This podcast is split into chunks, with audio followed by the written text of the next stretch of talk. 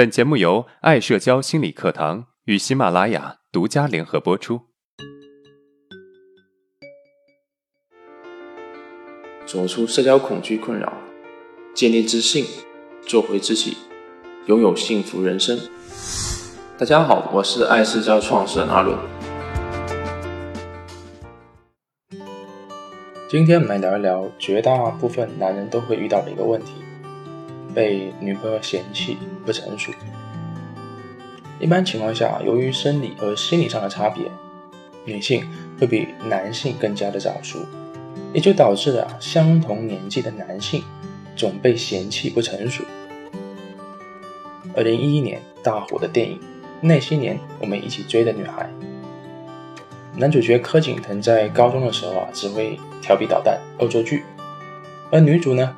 努力用功，是班里最优秀的女生。各种机缘巧合，在女生的帮助下，男主考上了不错的大学，而女主呢，却因为没有考好，跟自己理想的大学失之交臂，只是考上了台北师范。大学期间啊，柯景腾每天晚上都会在公共电话亭排队给沈佳宜打电话。可是柯景腾幼稚的以为。男生都要在女生面前表现出最强的一面，于是啊，举办了一场自由格斗赛。赛后呢，沈佳宜责怪受伤的柯景腾幼稚，而柯景腾则埋怨沈佳宜不懂自己的心。沈佳宜在大雨中离开，他是多么希望柯景腾能够追上来，可是柯景腾放弃了，他们的关系也就此结束了。当电影结束的时候啊。走出影院的时候，我内心也被牵动着，为之感到遗憾，心想：要是那场雨中啊，柯景腾能够追上去，那么结果会不会不一样呢？时隔多年，当我回想起这个思考的时候，我觉得当初的想法是幼稚的。这个问题根本的原因不在于柯景腾能否追上去，而在于啊，两人之间的成熟度是不匹配的。简而言之，就算是柯景腾上去的，最后的结果也不见得会更好。电影《左耳》里面有这么一句台词啊：“爱对了是爱情，爱错了是青春。”意思是有幸能够在一起的可能会成为爱情，而有缘无分的那只能是青春。毕竟青春时期的我们太容易因为幼稚而错过爱情。青春期的幼稚啊，是年纪上的限制导致的幼稚，但是在现实情况下，对于我们是否成熟，影响最大的是我们的心智。这就是为什么我们形容一个人成熟的时候啊，我们会说这个人心智成熟，而不是说年纪成熟。我曾经在和朋友聊天时讨论过这个话题，他的一句话让我印象非常深刻。他说：“成熟的人。”每天都在成长，而不成熟的人只是在变老。作家三毛和荷西的故事就是一个很好的例子。三毛在马德里上大学的时候，荷西只是附近就读的高中生。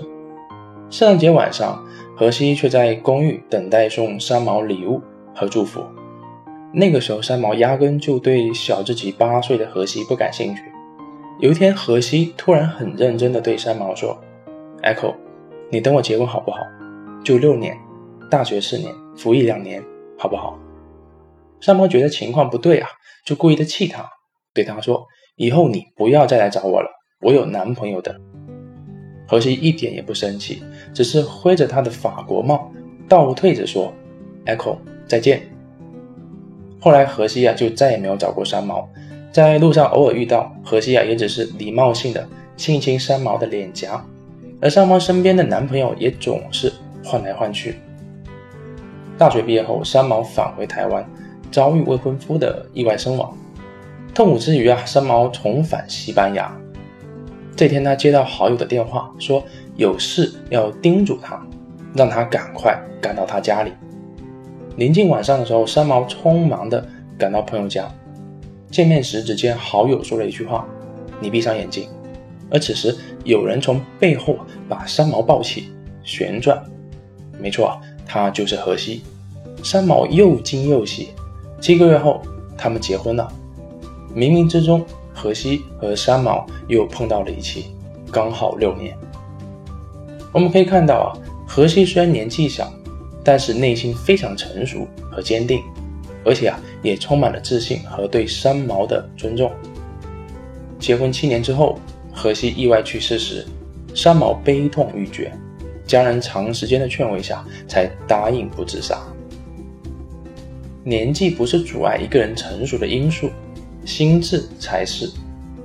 那么，对于不够成熟的我们，有没有什么方法能够让我们快速变得成熟呢？第一，给对方空间。三毛和荷西的故事中啊，当荷西让三毛等自己结婚的时候，三毛说再也不见他，并且表明了自己有男朋友。荷西没有退却，也没有打扰对方，只是静静的等待对方。其实跟自己的女朋友相处也是一样的，给他空间去做他的事情，他会感觉到被尊重，反而啊会过来黏着你。我想三毛之所以能够跟荷西结婚，也有这方面的原因吧。第二，多思考事情的可能性。我见到过很多男生，只要女友不回复自己的信息，就开始担心对方是不是不爱自己了，就开始夺命连环扣。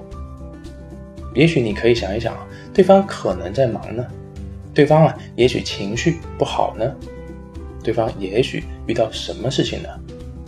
而且打通电话的一瞬间，不是关心，而是质问为什么不回自己的信息。女生不觉得你幼稚才怪呢。如果你打电话第一句是关心，对方啊只会觉得你很成熟，很懂女生。第三，信任，信任不仅仅是一种相信，更是一种内心强大的表现。等于你在告诉另外一半，我很自信，你跟我在一起啊是你的福气。这种强大的自信会有很强的吸引力。我见到很多经常查自己女朋友手机的男生，后来啊无一例外都分手了，因为太没有安全感了。能在一起一定会在一起，不能够在一起啊，你怎么留都留不住。能够做好以上三点的，至少你的女朋友会改变对你的态度，会觉得你变成熟了。我们来回顾一下今天的内容。